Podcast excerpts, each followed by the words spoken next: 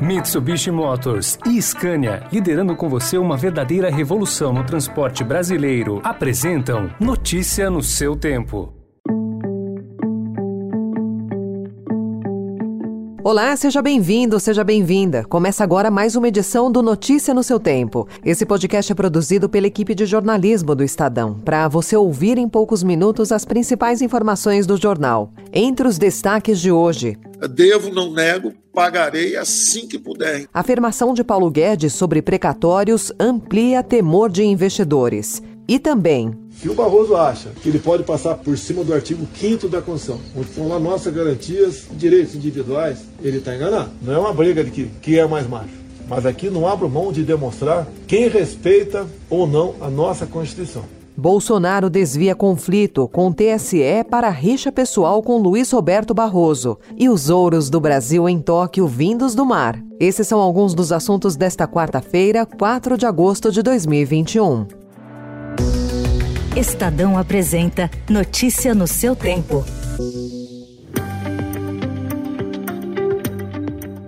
O ministro da Economia Paulo Guedes voltou a defender ontem o pagamento parcelado dos precatórios, que são os valores devidos depois de uma sentença definitiva da Justiça. Guedes defendeu a proposta desenhada pelo governo de, em 2022, honrar de imediato apenas os precatórios de até 66 mil reais. O restante seria parcelado ou utilizado como crédito pelos detentores dos direitos. Esses direitos estão muito longe de ser calote. Eles são um título, um título, uma exigibilidade contra o governo brasileiro.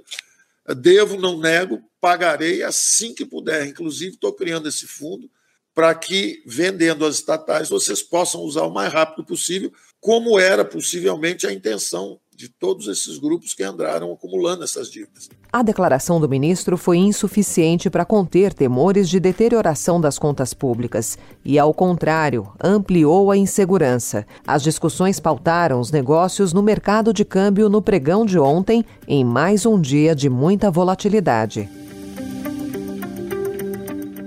Ainda sobre essa notícia, os estados se mobilizam numa ofensiva no Congresso para evitar esse parcelamento dos precatórios devidos pela União. Para os estados, a PEC dos precatórios e o projeto que altera o imposto de renda são duas frentes lançadas pelo governo federal que fragilizam as contas dos governos regionais com perda de arrecadação.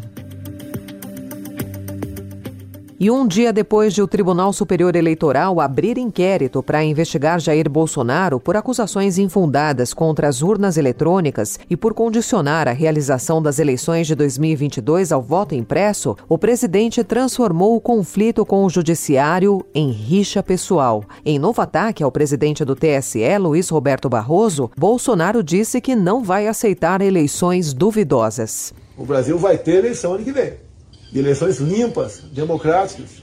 Quem votar vai assumir 23. Segundo juristas ouvidos pelo Estadão, o inquérito administrativo e a notícia crime apresentados anteontem pelo TSE têm potencial para tornar Bolsonaro inelegível se ele for responsabilizado criminalmente. A depender do desfecho do caso, uma eventual candidatura à reeleição corre o risco de ser contestada na Justiça Eleitoral.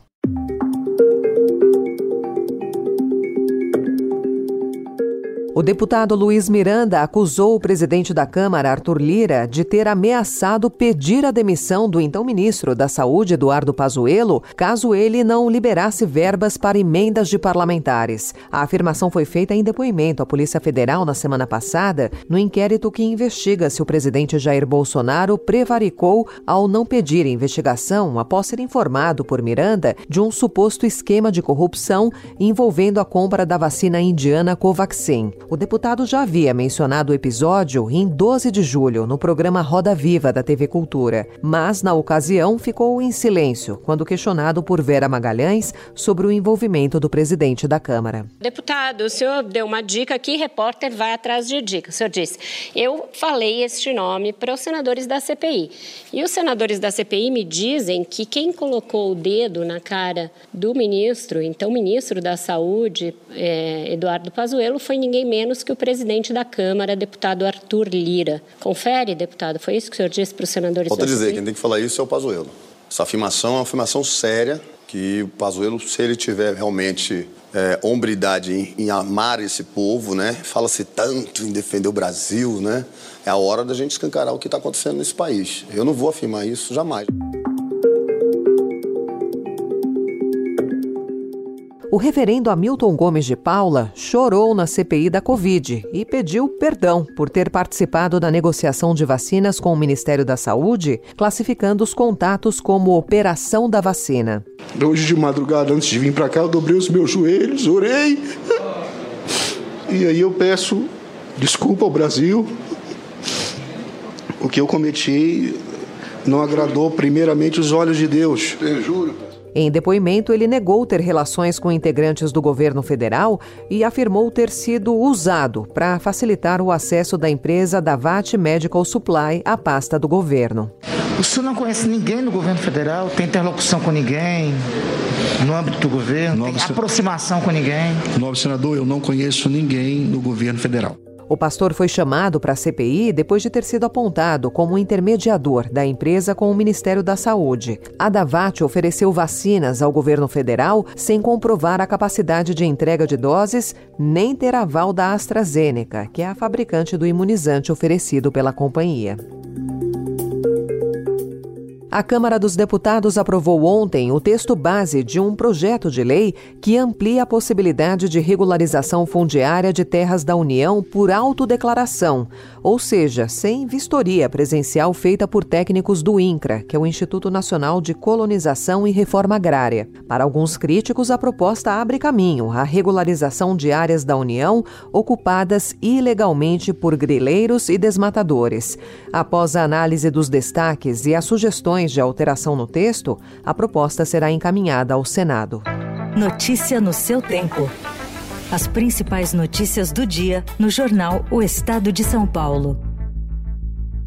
E em 20 segundos tem notícias internacionais e as medalhas do Brasil na Olimpíada. Desbravar um terreno difícil, apreciar paisagens ou encontrar novos destinos. Não importa o destino que for explorar, a Mitsubishi Motors tem um 4x4 para acompanhar qualquer aventura. Conheça os modelos em mitsubishimotors.com.br. Diante de um surto de coronavírus que se espalha rapidamente, impulsionado pela variante Delta, a China está implementando diversas restrições a viagens, além de ordens de confinamento, com uma escala que não tinha sido vista desde a explosão inicial de casos em Wuhan no ano passado. Nessa cidade, imagens da agência de notícias France Press, feitas na segunda-feira, registram grandes filas em supermercados, prateleiras vazias e muitos carrinhos lotados de compras, que são cenas bem comuns no início da pandemia. These interviews and pieces of evidence reveal a deeply disturbing yet clear picture. The Independence investigation found that Governor Cuomo sexually harassed multiple women many of whom were young women. A Procuradoria do Estado de Nova York acusou ontem o governador democrata Andrew Cuomo de assédio sexual contra ao menos 11 mulheres, entre elas uma policial que fazia a segurança pessoal dele. As acusações aumentaram a pressão para o governador deixar o cargo. O presidente Joe Biden, que evitou se manifestar quando as acusações surgiram no início, defendeu a renúncia de Cuomo. Olimpíada de Tóquio. Martine Grael e Kaena Kunze tiveram um ótimo desempenho na disputa final da vela e conquistaram o lugar mais alto do pódio no Japão. Com o ouro, elas entraram para um seleto grupo de atletas brasileiros que foram campeões olímpicos em duas edições seguidas. E teve mais ouro para o Brasil. Na maratona aquática, Ana Marcela Cunha fez uma ótima prova e deixou para trás suas adversárias na reta final. A baiana de 29 anos chegou ao pódio olímpico pela primeira vez vez na carreira. Sua estreia foi nos Jogos de Pequim, em 2008, quando ela tinha apenas 16 anos e chegou na quinta colocação. E teve também o bronze de Thiago Braz no salto com vara. Com essas conquistas, o Brasil está em 14º lugar no quadro de medalhas, com 4 de ouro, 3 de prata e 8 de bronze. China, Estados Unidos e Japão ocupam o primeiro, segundo e terceiro lugar, respectivamente. Essa foi mais uma edição do Notícia no seu tempo, com apresentação e roteiro de Alessandra Romano, produção e finalização de Felipe Caldo. O editor de núcleo de áudio é Emanuel Bonfim. E amanhã, a partir das 5 horas da manhã, você confere mais um resumo das notícias do Estadão, para começar o dia bem informado. Obrigada pela sua companhia até aqui. Você ouviu Notícia no seu tempo. Notícia no seu tempo. Oferecimento Mitsubishi Motors e Scania, liderando com você uma verdadeira revolução no transporte brasileiro, rumo a um setor mais sustentável para os negócios, as pessoas e o meio ambiente. Acesse www.soluçõesescania.com.br e saiba mais.